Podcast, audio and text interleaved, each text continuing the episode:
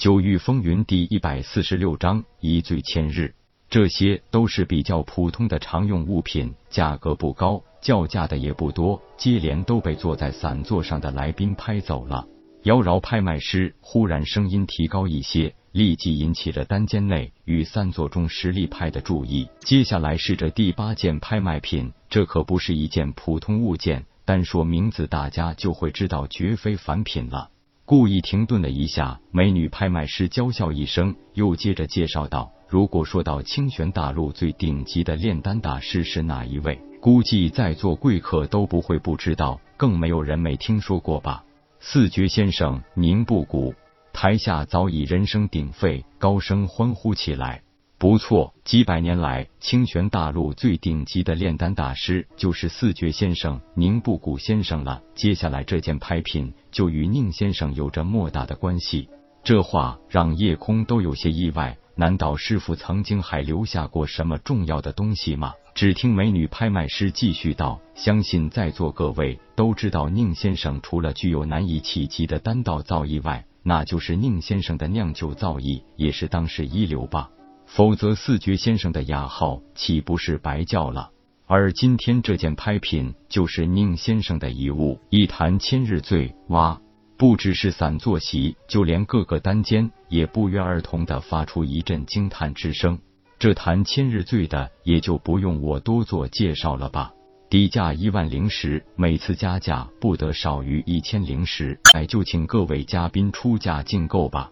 一坛酒底价一万零石，这让很多青年人唏嘘不已。显然，聚宝楼这位美女拍卖师非常懂得竞购者的心理需求。有些东西没必要介绍太多。越是充满了神秘感，越会出现意想不到的后果。秦明问道：“老大，这个千日醉到底是一种什么酒？”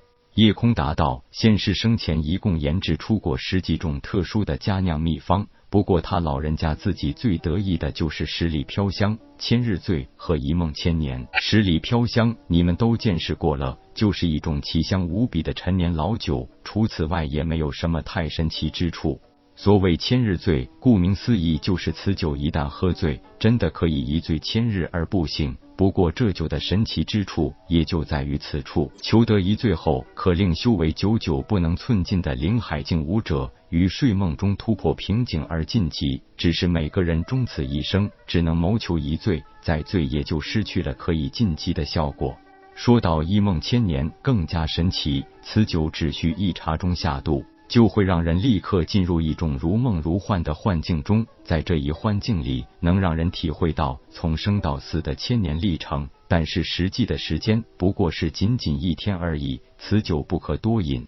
过多则有涌入幻境而无法得出之危险，虽无性命之忧，但与活死人无异。秦明恍然大悟道：“既然千日醉可以让灵海境强者晋升一级，那与一枚价值三千灵石的下品灵海丹也差不了多少。一万灵石不是显得有些贵了？”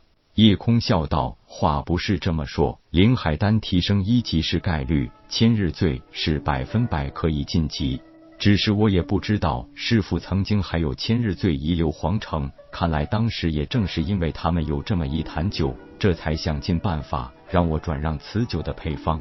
一醉千日换得一级的提升，恐怕这酒最少也会被抬高到五万以上的价格吧。秦明一摇头道：“老大，你也太小看提升一转带来的诱惑了。如果我猜的不错，这一坛酒最少也会飙升到十万灵石。”对了，老大，你手里可还有这种酒？叶空笑眯眯的看着秦明，一点头道：“这种千日醉，当时师傅也只留下了三坛，我从来没有动过，我可不想一醉千日啊。十里飘香已经没有了，一梦千年一共也只有这么一坛而已。十里飘香价格不是很高，关键是凝香草难得。”一梦千年造价极高，但是材料费用酿造十斤一坛就需要一万灵石。千日醉也很夸张，这十斤一坛的材料费用是五千灵石，酿造工艺繁杂，需要一个高级灵丹师连续用真火不眠不休炼制七天，在于丹炉之内封藏七日后才能算是成品。果然，就在夜空和秦明闲聊过程中，拍卖台上那一坛十斤的千日醉已经很快飙升到了五万灵石。夜空笑道：“果然是我小看了灵海境强者提升一级带来的诱惑力。可惜这种酒，一个高级灵丹师一个月时间只能酿造出两坛来，否则还真是能大发特发啊！”刚开始，很多人还抱着少花钱多办事的态度，一千一千的加价。后来干脆每次加价就是一万，这让拍卖场的气氛活跃到了极点，报价已经飙升到了九万的天价。可是仍然没有让这些土豪贵族们有半点的畏缩之心。这时，一个单间里传出一个报价：“我出十五万灵石，把价格从九万直接抬到十五万。”看样子，此人想来个一锤定音。让一个灵海境强者提升一级，在很多大家族或是豪门势力来说，也并不算是特别轰动的事情。不过，对于很多小宗门世家的势力，或是久久不能提升的武者来说，能利用这个一醉千日的机会提升一级境界，那也足以当得起“天渊之别”这个词了。果然，十五万的价格吓到了很多人，因为这个价格真的是天价了。像清风郡两大世家这种势力，每年的收入估计也就在三十万灵石左右，这是等于拿出一个家族半年的收入，替一个人提升一级的境界。像这些家族，还真不能说缺那么一个人。毕竟家族的收入是要负责整个家族的发展和延续的，可能因为一个人而置整个家族的利益不顾。